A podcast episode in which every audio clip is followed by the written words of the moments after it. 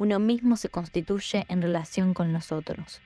¿A qué punto se juega el límite en la relación que construimos con los otros? Una cosa es que uno sea propietario de lo propio y otra cosa es que uno piense que lo propio se juegue solo en sus propiedades. Y hay algo allí que se nos escapa, porque lo propio no tiene que ver únicamente con uno mismo, porque uno mismo se constituye en relación con los otros. Levinas, un filósofo del siglo XX, decía que el bien está en el otro.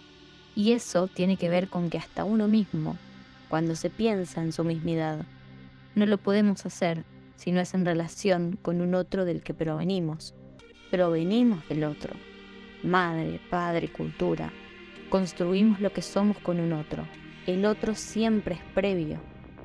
Entonces hay una responsabilidad infinita del otro Responsabilidad infinita no significa abrirte para que el otro te liquide, pero tampoco significa lo contrario, encerrarse en sí mismo para liquidar a los otros.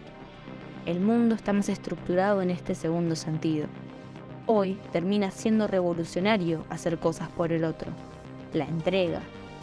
Lugares que se han ido perdiendo en una sociedad cada vez más mercantilizada, que entiende todas nuestras prácticas en términos de conveniencia.